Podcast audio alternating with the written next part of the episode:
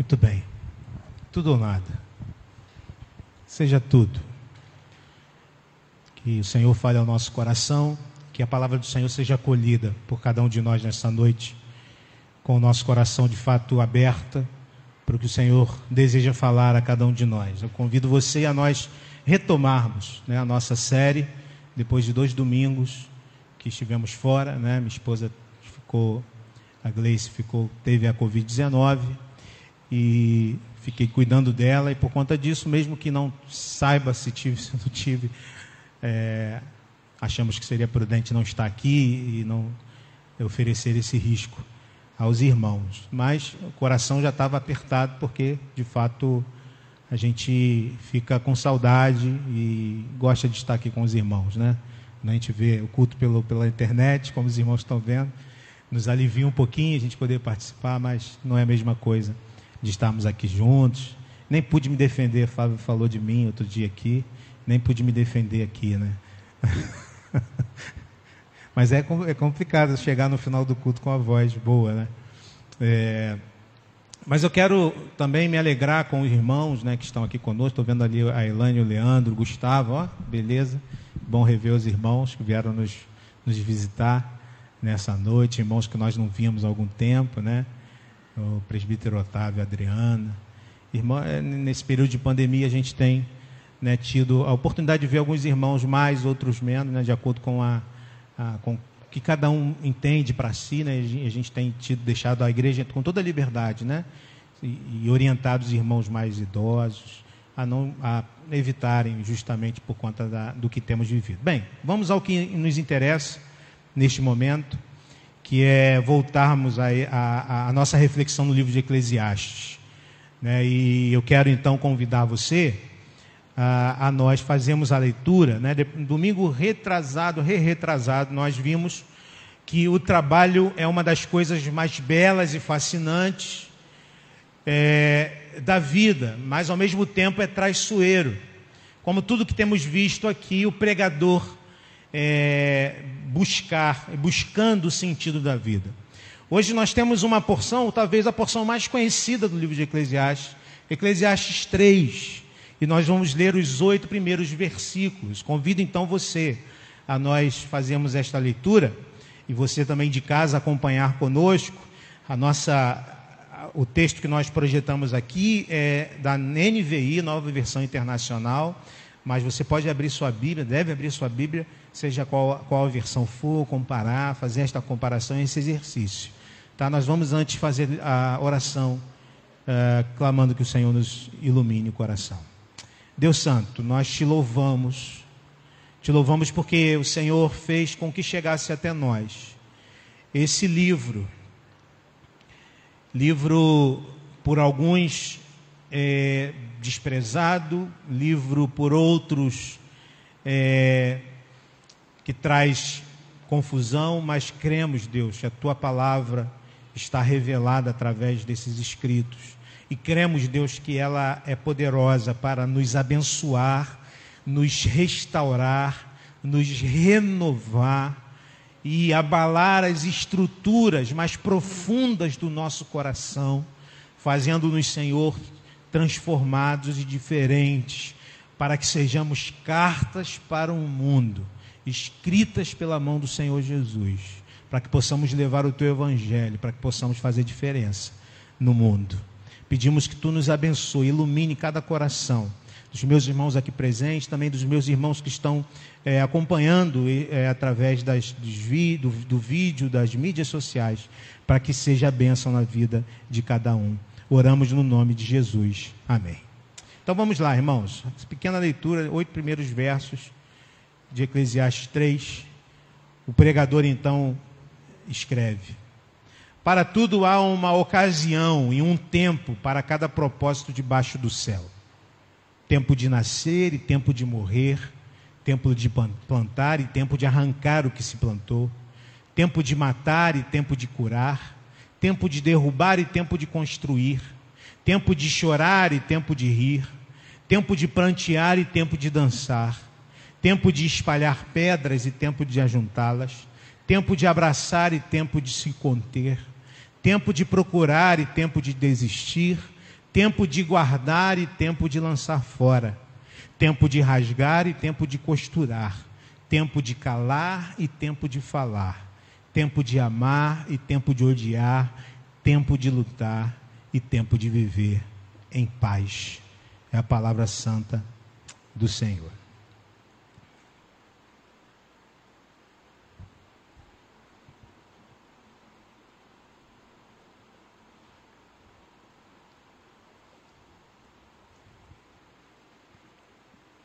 O que você, eu quero começar essa palavra te fazendo uma pergunta. O que você faria se tivesse por certo e sem dúvidas que você só teria 25 anos para viver? O que você faria? Essa é a premissa de um filme, um filme interessante. Um filme que tem por título é, Não Me Abandone Jamais, em português. Um filme interessante porque conta a história de três jovens. Três jovens que vivem no orfanato. E eles é, vivem numa uma situação ficcional em que, ah, num mundo em que é, pessoas eram clonadas para que ficassem no, no orfanato e ali crescessem.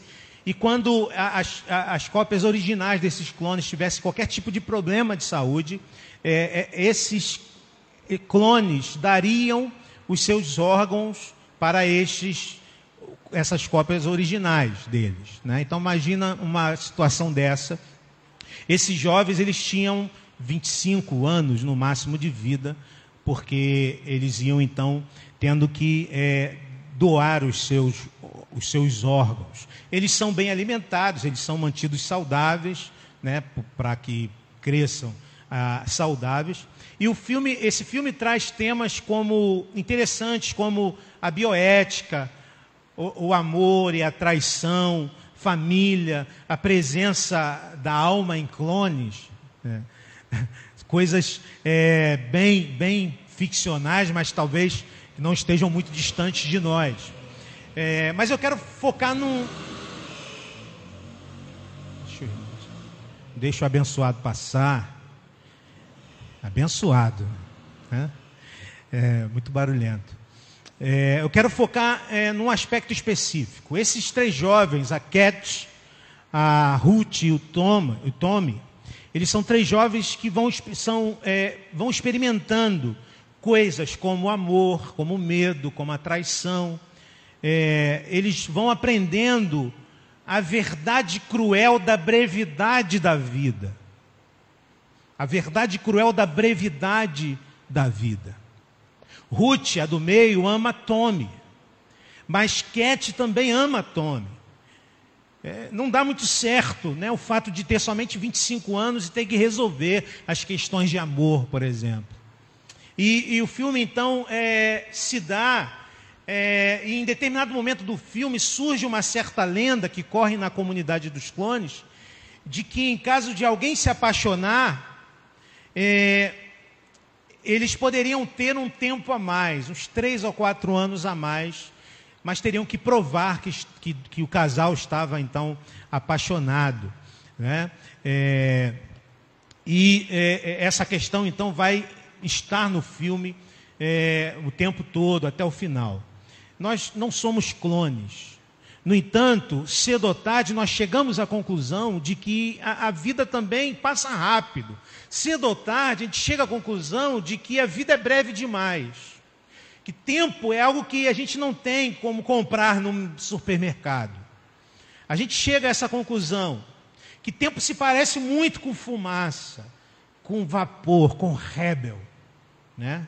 que é a palavra que a gente aprendeu aqui do hebraico para vaidade, para ilusão, para inutilidade. O tempo se parece muito com isso, com fumaça, com rébel.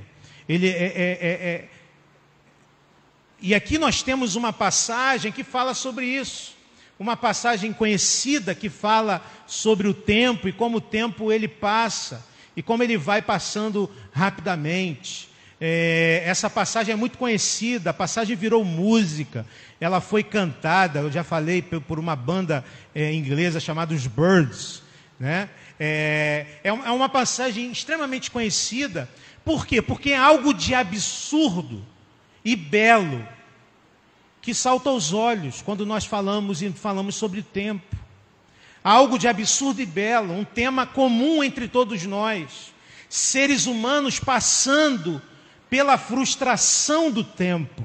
E eu quero então é, olhar para o texto e para as palavras do pregador e é, considerar as épocas da vida. Em resumo, não está passando aqui, aqui a, Guilherme, vê se Vê se não entrou nenhuma, se entrar alguma mensagenzinha aí, ele.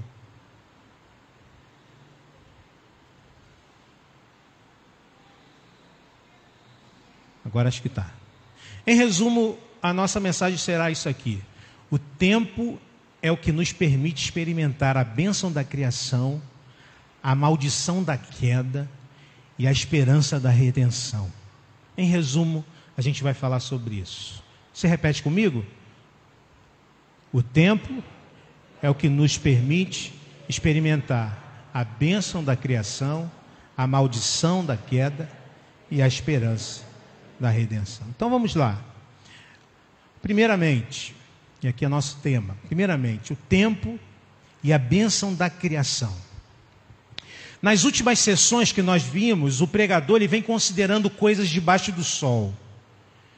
Né? Ele vem considerando, ele vem investigando para ver se há algo que realmente é, ele possa segurar, algo firme, algo que dê sentido à vida. E ele experimentou o conhecimento, ele experimentou o prazer, a diversão, ele já experimentou os grandes empreendimentos, ele já viu o trabalho e ele considerou também, olhou a morte. E, e, e ele observa como as coisas não fazem sentido, como as coisas não dão sentido à vida. Agora ele olha para o tempo. Ele olha para o tempo e ele começa então, neste primeiro versículo, dizendo: Para tudo há uma ocasião e um tempo para cada propósito debaixo do céu. Ele começa assim. E a primeira conclusão, irmãos, é essa. Interessante conclusão. Há um propósito, há um tempo para tudo debaixo do céu. E quando ele fala disso, ele fala de um Deus que tem propósitos e tempos para tudo. Ou seja, tudo acontece na hora certa. Por mais que não pareça, há um Deus que tem um tempo e um propósito para todas as coisas. Algumas pessoas interpretam erroneamente este texto, achando que o texto diz que haverá tempo para fazer tudo que a gente quer fazer debaixo do sol. Não, não, não é isto. Não, você não terá tempo para fazer tudo o que você quer. Não, o tempo, é, é a, a, a, tristeza de lidar com o tempo é justamente isto. Não é possível fazer tudo o que se planeja. E a gente então percebe o controle de Deus. Há épocas, há estações para todo tipo de coisa. Na Septuaginta, que é a versão grega do Antigo Testamento, aqui a, a, palavra para tempo é kairóis, que a gente conhece bem, sabe que kairóis é, são os tempos oportunos. O kairóis, kairóis a gente pode entender como um tempo de Deus no cronos, que é o tempo contado, né? o cronos como esse tempo contado, hoje, dia tal, é, os minutos do culto. Quando você olhar no relógio, o pastor está pregando muito demais, é cronos. Né? Mas quando Deus fala ao teu coração na mensagem, Cairóis, tempo oportuno de Deus, tempo de transformação, Cairóis. É, qual a ideia?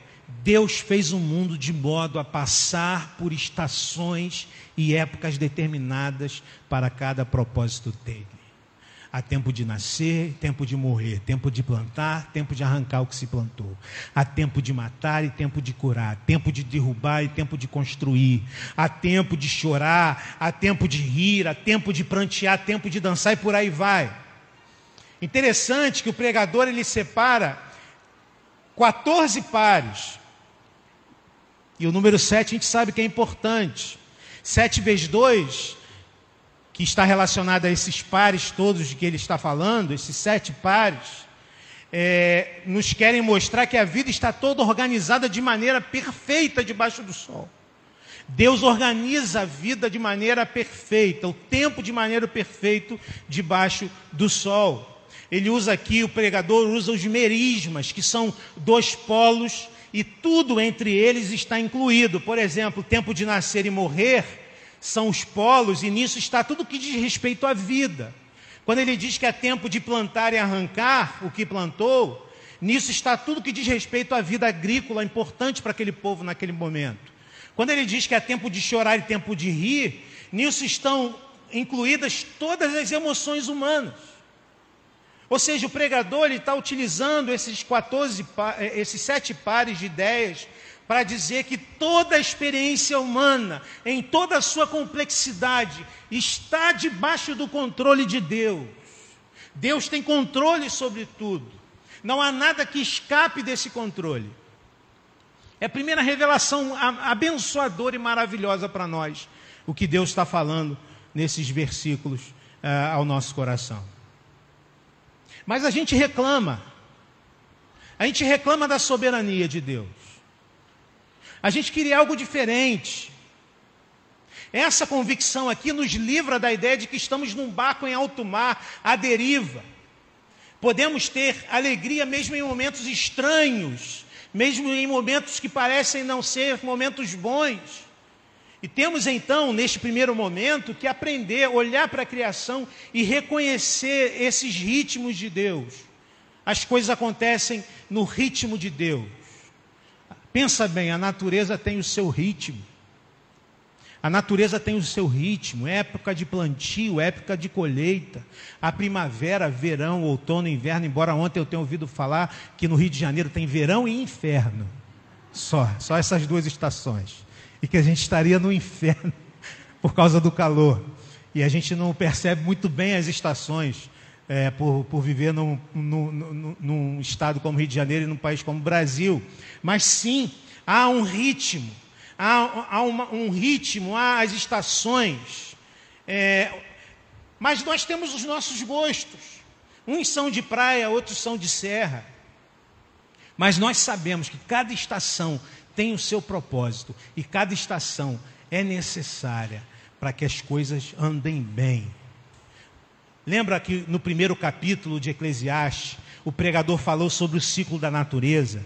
E ele diz assim: ao sol se levanta, ao sol se põe, que canseira. Todo dia o sol se levanta, todo dia o sol se põe. Isso é cansa, é, é, é, a gente cansa disso, essa coisa que acontece todo dia. Agora ele percebe que há algo de bom nisso que há algo de bom neste ritmo, nesta música que é a criação. Estamos em época de chuvas. Estamos em época de chuva? Estamos, né? verão é época de chuva, embora estejamos vivendo um período extremamente seco. Né? Às vezes a nossa rua enche aqui.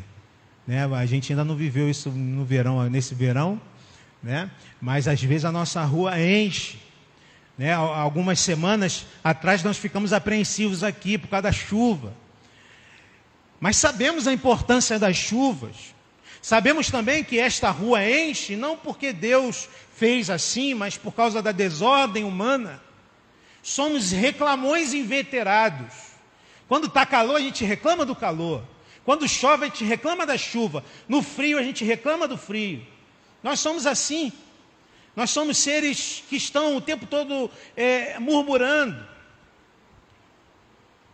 Aprendamos a ver que o mundo foi feito para ter ritmos e que isso é bênção de Deus, é uma coisa linda o que acontece com os ritmos que Deus faz acontecer no mundo. Lá onde minha mãe mora, lá em Ubu, é, é, último, última praia de, do município de Anchieta, é, ela ali tem um, perto dela, a gente já foi lá, tem um projeto Tamar, é, que é um projeto que cuida das tartarugas. E lá eu aprendi algo muito, algo muito interessante. As tartarugas, elas, é, elas nascem em determinada praia. E depois elas vão ganhar o mundo, né, pelos, pelos mares e tal. E em determinado momento, quando elas vão é, chocar seus ovos, elas voltam para a praia onde nasceram. 15 anos depois, 20 anos depois, elas voltam exatamente para a praia que nasceram. Que coisa linda, como que Deus faz este mundo e a criação com ritmos. Eu não lembro nem o que, que eu almocei hoje, eu já esqueci.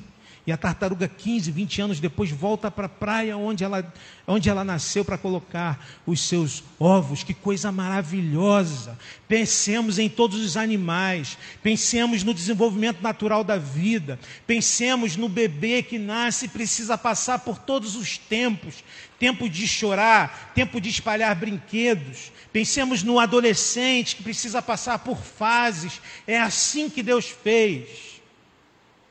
E é belo o que Deus fez. E é perfeito o que Deus tem, fez. Há tempo de falar e tempo de ficar calado. Que coisa difícil. Isso. Tempo de falar, tempo de ficar calado. Passamos por períodos, nossa igreja passou por períodos. Vamos fazer 50 anos agora, não sabemos como é que a gente vai comemorar isso. Mas passamos por períodos por períodos bons, períodos difíceis, por, períodos de muita alegria, de, de muita tranquilidade, por períodos duros. Cheguei aqui num período, logo depois de um período muito difícil e duro. Passamos por períodos. E cada um lida com isso de uma maneira diferente. Deus determinou épocas para em cada uma delas realizar o seu propósito em nós. Há pessoas é, que, que vivem isso de maneira diferente. Há os que choram mais do que outros. Há os que colhem mais do que plantam. E na nossa experiência finita e limitada debaixo do sol, faz com que ele seja também frustrante. E assim nós vamos para a segunda lição. O tempo também é frustrante, porque o tempo faz a gente experimentar a maldição da queda. O tempo faz a gente experimentar a maldição da queda. Eu queria ter mais tempo, mas não tenho. Não tem jeito. Cada escolha que eu faço, eu escolho por uma coisa e deixo de fazer outra, porque não dá tempo de fazer tudo o que eu quero.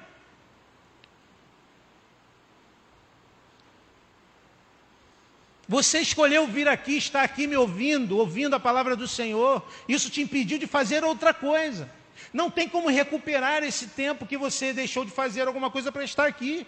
Embora eu entenda que você fez a escolha certa. Veja, a, a, veja como isso é frustrante, como isso é difícil. Talvez você chegue a determinado momento da vida e se pergunte: onde foram passar os meus anos? O que fiz da minha vida? A crise dos 40, dos 50 tem depois também tem crise? Ninguém quer responder, tipo assim, não cheguei lá ainda não. Mas tem. Crise dos 60, geralmente quando o número é redondo. Né? Eu tive tantos projetos e não consegui pôr em prática.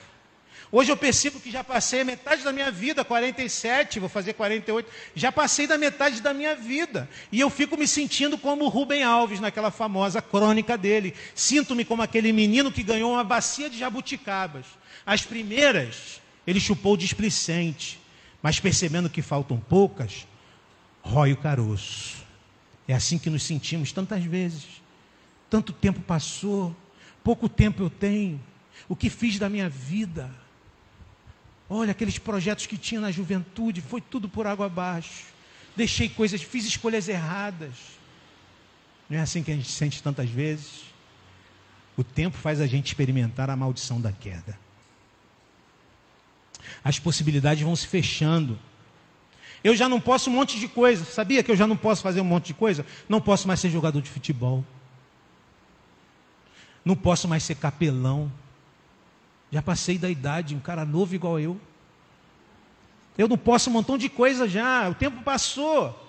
Há coisas que a minha idade não me permitem mais fazer. E o pregador ele vem considerando essas coisas, vem experimentando tudo isso.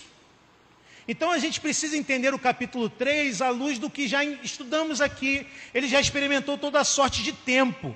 Ele já experimentou o tempo de amar, e tempo de se aborrecer, ele já experimentou o tempo de plantar e tempo de colher, ele já experimentou o tempo de guerra e de paz, ele já experimentou o tempo de rir, tempo de chorar, tempo de matar e de curar.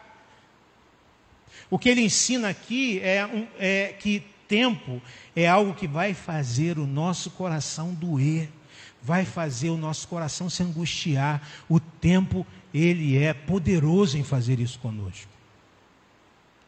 O Salmo 90, que nós lemos aqui, faz reflexões similares com o pregador no capítulo 3 de Eclesiastes. Segundo a tradição, o salmo de Moisés, diante da impossibilidade de entrar na terra prometida, nós conhecemos a história de Moisés. Ele não entra na terra, ele, não, ele, ele morre antes. E ele faz uma magistral reflexão sobre o templo. Eu quero é, lembrar com você os seis primeiros versos e o dez, quando ele diz: Senhor, tu és o nosso refúgio sempre, de geração em geração. Antes de nascerem os montes e de criares o tempo e o mundo, de eternidade a eternidade, tu és Deus.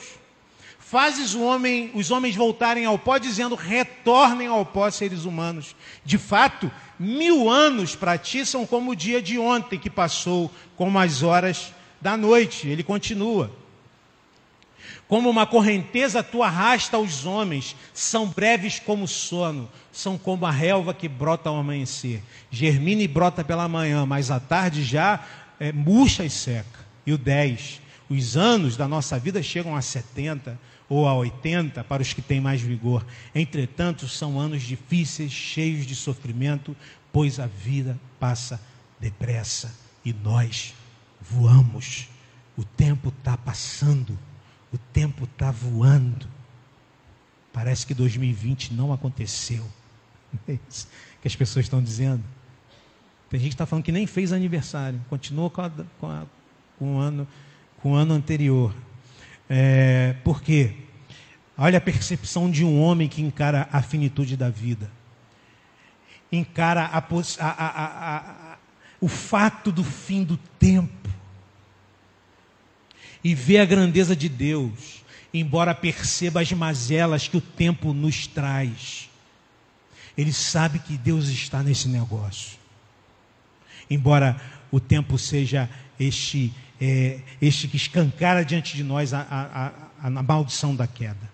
Assim como Moisés, o pregador está entendendo o que está acontecendo. Há um relógio regressivo em cima da nossa cabeça com tempo decrescente, a cada minuto que passa não volta mais. Você tem um reloginho aí na tua cabeça. Ninguém olhou para cima, mas você tem um reloginho na tua cabeça, e o tempo de, é, decrescendo, um tempo que não volta mais. A vida mudou radicalmente por causa da queda. O tempo mudou após a nossa escolha, a escolha dos nossos primeiros pais. E infelizmente nós temos que lidar com essas consequências trágicas desse mundo caído. Nós temos aqui, domingo após domingo, trazido algumas manifestações culturais dessa percepção, para a gente poder entender a nossa cultura, para a gente poder entender como que as pessoas vivem, como que as pessoas lidam com o tempo. E ao longo, é, quando a gente olha para a cultura popular brasileira, para a música, por exemplo, vamos ver várias pessoas que cantam a questão do tempo. Né? Eu estava ouvindo algumas músicas, lembrando, tem uma música do, do, do Caetano Veloso, que é tempo, tempo, tempo, tempo. Ele faz uma oração ao tempo como se o tempo fosse uma divindade. Ah, tem essa música que é, é o tema dessa, dessa mensagem, O Tempo Não Para, que é do Cazuza. Né? Tem uma música que, que me faz perceber, a, uma música que me faz perceber a angústia da pessoa, do homem caído diante do tempo, diante da escassez do tempo. Uma música do, da, da banda Legião Urbana, uma música que tem esse título, Há Tempos. Eu vou ler um pedacinho, olha, olha a, a, a, é, é, a dor aguda de quem lida com o tempo de quem caído lida com o tempo. A música diz assim: parece cocaína, mas é só tristeza. Talvez tua cidade, muitos temores nascem do cansaço e da solidão, descompasso, desperdício. Herdeiros são agora da virtude que perdemos. Há tempos tive um sonho, não me lembro, não me lembro. Tua tristeza é tão exata e hoje o dia é tão bonito. Já estamos acostumados a não termos mais nem isso. Os sonhos vêm, os sonhos vão e o resto é imperfeito. Disseste que se tua voz tivesse força igual, a imensa dor que sentes, teu grito acordaria não só a tua casa, mas a vizinhança inteira. E há tempos são, é, e há tempos nem, nem os santos têm ao certo a medida da maldade, e há tempos são os jovens que adoecem, e há tempos o encanto está ausente, e a ferrugem nos sorrisos, e só o acaso estende os braços a quem procura abrigo e proteção. Dolorido. Essa é a percepção do homem caído diante do tempo Jovens estão adoecendo, os sorrisos estão enferrujados, descompasso, desencanto, cansaço, solidão, tristeza, os sonhos esquecidos. A gente sequer encontra abrigo e proteção, e nem os santos, nem os santos entendem o tamanho, o tamanho da maldade, é o que diz o poeta popular. Ou seja, o tempo nos faz experimentar o quão doloroso é o mundo o quão doloroso é a nossa experiência do mundo. Isso traz perplexidade, isso traz descompasso, isso traz ansiedade. Vivemos ansiosos por conta do tempo. E eu quero nesta noite, meu irmão e minha irmã, desafiar você a encarar esse mundo caído de frente e perceber o que fizemos deste mundo. E perceber o que fizemos deste mundo. Isso nos fará amar ainda mais solução para esse problema que nós vamos trazer agora mais um pouquinho para frente. Isso nos fará amar ainda mais o nosso Deus, que nos liberta deste cansaço e deste descompasso em relação ao tempo e a nossa relação como homens caídos em relação a Ele. Nós ficamos querendo segurar o tempo com as mãos, ficamos querendo agarrar o tempo com as mãos. É isso que nós fazemos. Por exemplo, há tempo de, é, é, há tempo de brincar e é tempo de trabalhar. Tentar segurar o tempo de brincar com as mãos é algo que muitas vezes nós fazemos, homens e mulheres que nunca acham que chegou a hora de parar de brincar e virar adulto. Tem gente que não sabe a hora de parar de trabalhar para poder brincar. Tem gente que só trabalha, que só trabalha. E a gente viu isso na última mensagem. Tem tempo para si e tem tempo para os outros. Jovens casais têm dificuldade nos seus relacionamentos porque viviam para si, com o tempo todo para si, mas não percebem que agora tem que dividir o tempo com o outro. E aí a maioria dos, é, da, das separações e do, dos divórcios no nosso país acontece nos primeiros quatro anos é, de casamento.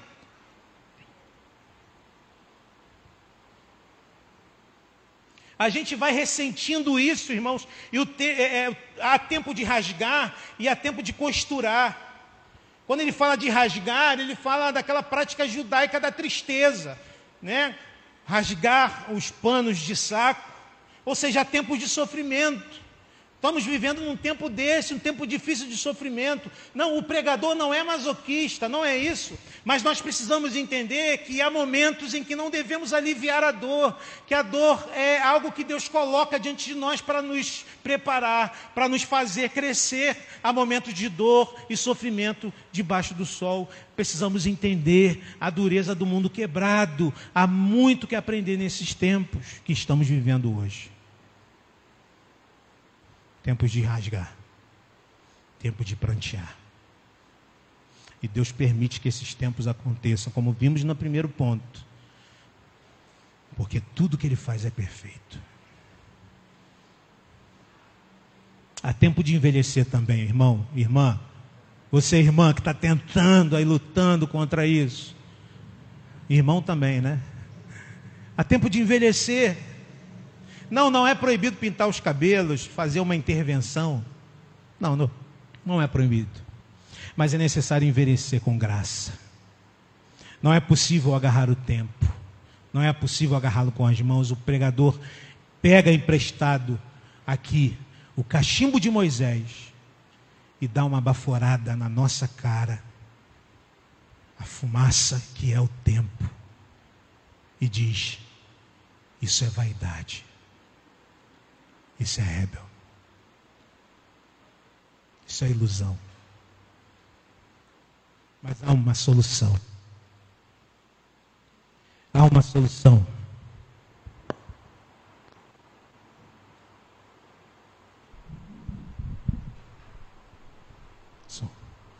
Na hora da solução está sempre dando um probleminha, né? Estou até com medo. Há uma solução. Se a gente percebeu no texto bíblico algumas coisas interessantes, como o fato de que o tempo é bênção, o tempo é, é, é, nos, nos revela a bênção da criação. Mas se nós percebemos também que o tempo faz a gente experimentar a maldição da queda, nós louvamos a Deus. Porque o tempo ele vai permitir a gente a experimentar já nessa vida a esperança da redenção. O tempo vai é, permitir que a gente experimente a esperança da redenção. Isso começa com a compreensão de que Deus definiu épocas também para que, a partir delas, pudesse revelar o seu grande plano de salvação. Deus revela o seu plano de salvação através das épocas. O plano eterno de salvar um povo para si em Jesus Cristo e para convergir para Ele todas as coisas, como lemos no, no texto da, da liturgia. Entender como este mundo funciona a partir desse grande plano nos traz esperança ao coração. Nos traz esperança. Essas descrições aqui do pregador são para nós, mas também para Deus. Há tempo de Deus plantar e tempo de Deus colher. Há tempo de Deus nascer na plenitude dos tempos, através do seu Filho Jesus, como nos afirma o apóstolo Paulo em Gálatas, no texto que nós lemos no início. Na plenitude dos tempos, há tempo de Deus nascer em Cristo Jesus, mas há tempo também dele morrer. O próprio Jesus deu a sua vida na cruz do Calvário para transformar a nossa vida e ele diz algumas vezes para os seus discípulos: não, ainda não chegou a hora. Há um tempo determinado por Deus para Deus nascer na plenitude dos tempos e para Deus morrer através de Jesus Cristo. Há tempo para tudo. Há tempo de falar e de calar. Ninguém fez isso melhor do que Jesus Cristo. Há tempo de se alegrar e transformar a água em vinho Imagina o vinho que Jesus produziu naquele milagre. Devia ser um vinho bom para alegrar o coração. Ele tinha tempo de chorar também quando seu amigo Lázaro havia morrido, e diz o texto bíblico, o menor versículo da Bíblia. O que que diz? Jesus Jesus chorou. Sim. A hora de se enfurecer quando os vindilhões contaminavam o templo com sua ganância. E por detrás disso tudo, um senso de processo, passando Jesus por cada momento, sabendo que era necessário cada tempo, jejum no deserto, orações, tempos de descanso, pregações, refeições. Houve tempo para tudo na vida do Filho de Deus debaixo do sol.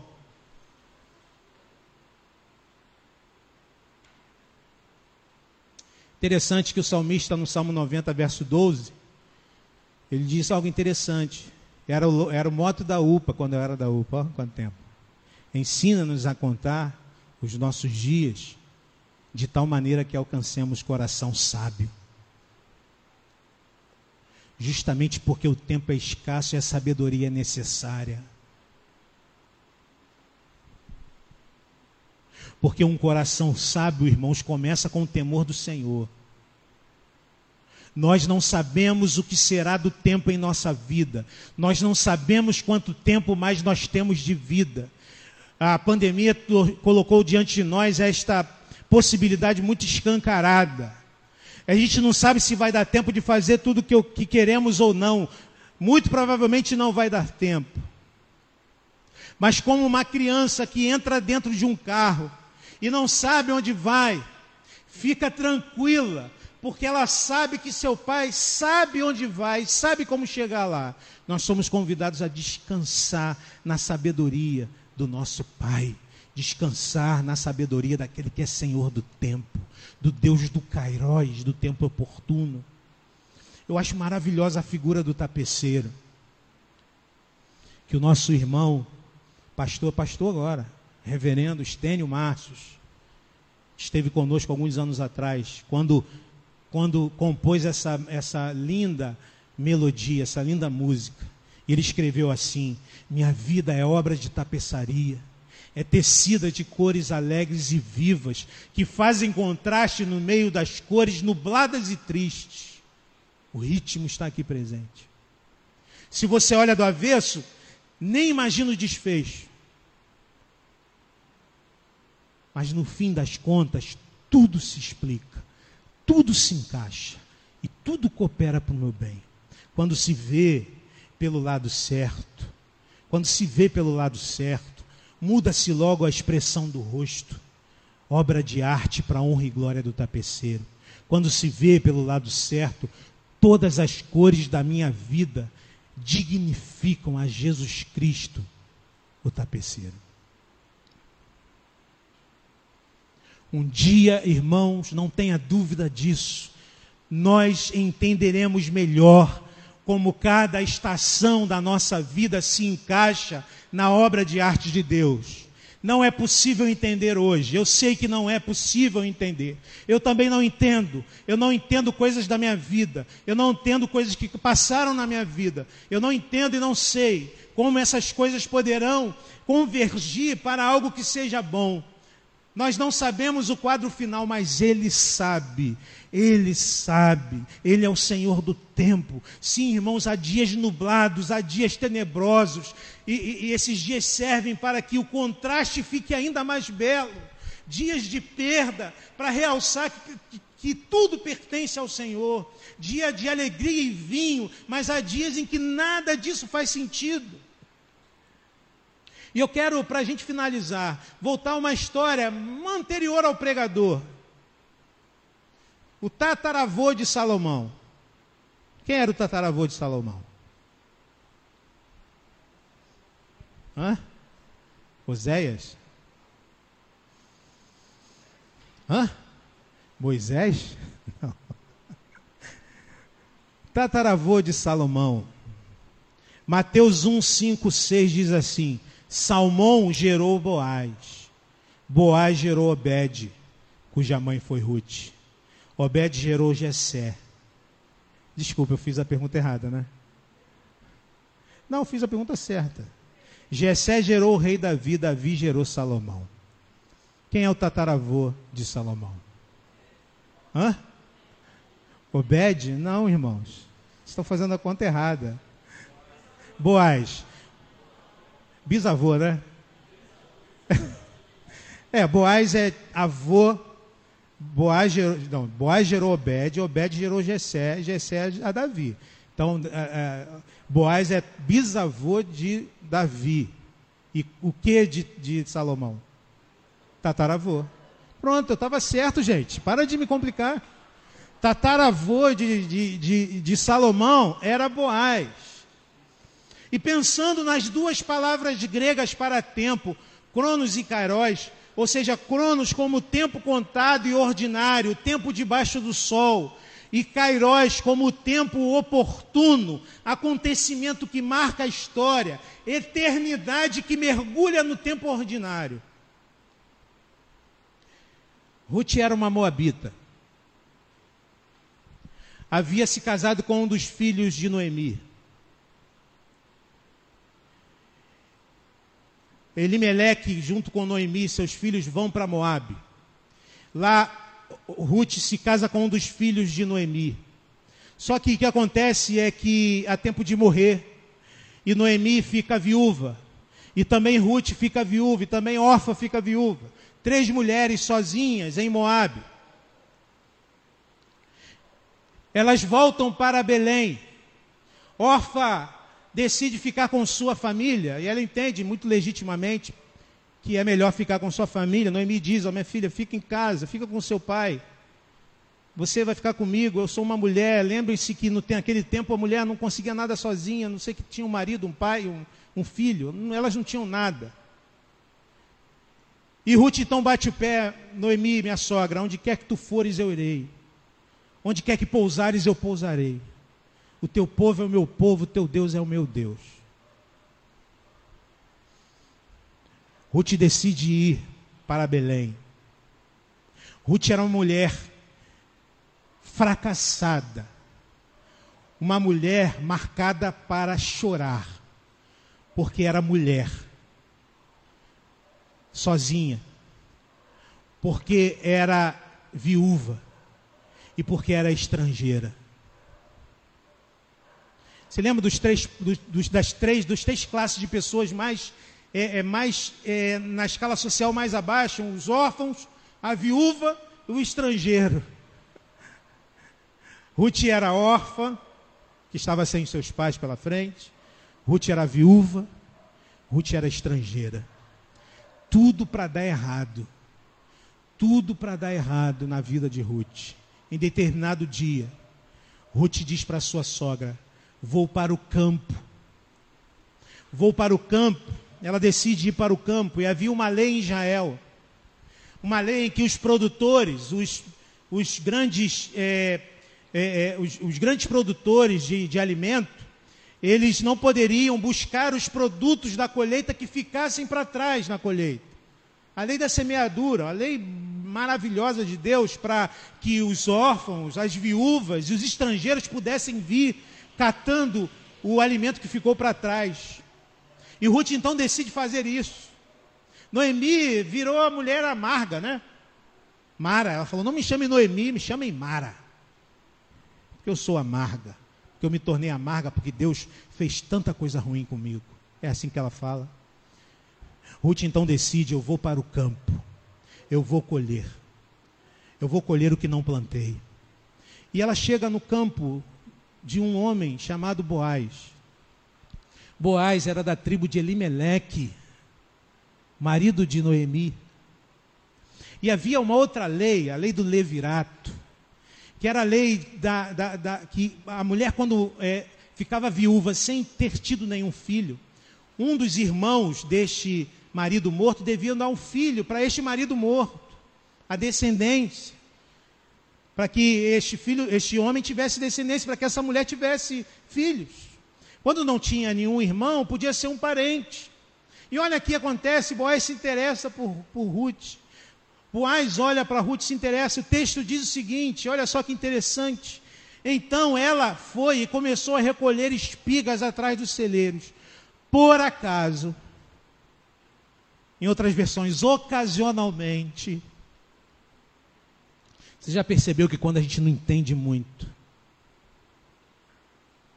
é nesse momento que Deus começa a fazer e a realizar coisas que nós não imaginamos porque ele é o Deus do Cairós. Por acaso, entrou justamente na parte da plantação que pertencia a Boaz. E era do clã de Elimeleque. Naquele exato momento, Cairós, Boaz chegou de Belém e saudou os cefeiros. E Boaz olhou para Ruth. E Boaz se apaixonou por Ruth.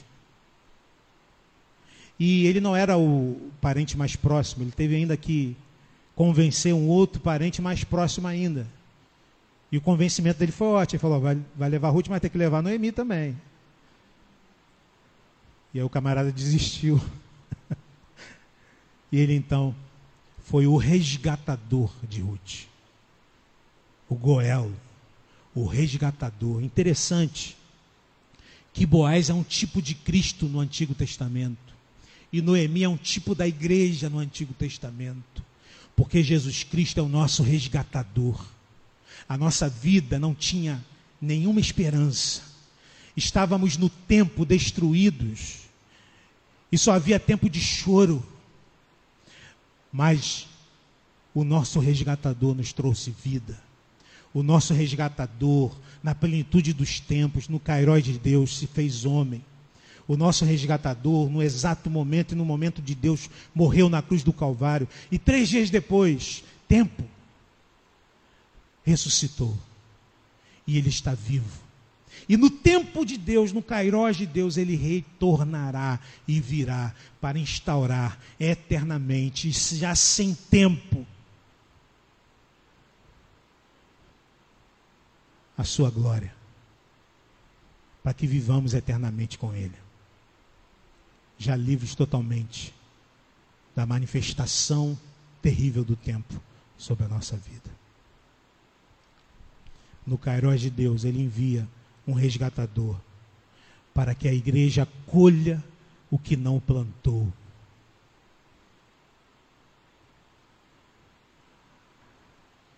Diferente do que o pregador diz, colheremos o que não plantamos. E isso é graça. E nisso nosso coração se alegra. E nisso convido você a se alegrar no Senhor, mesmo diante das dificuldades que vivemos na nossa vida. Convido você para cantarmos essa canção.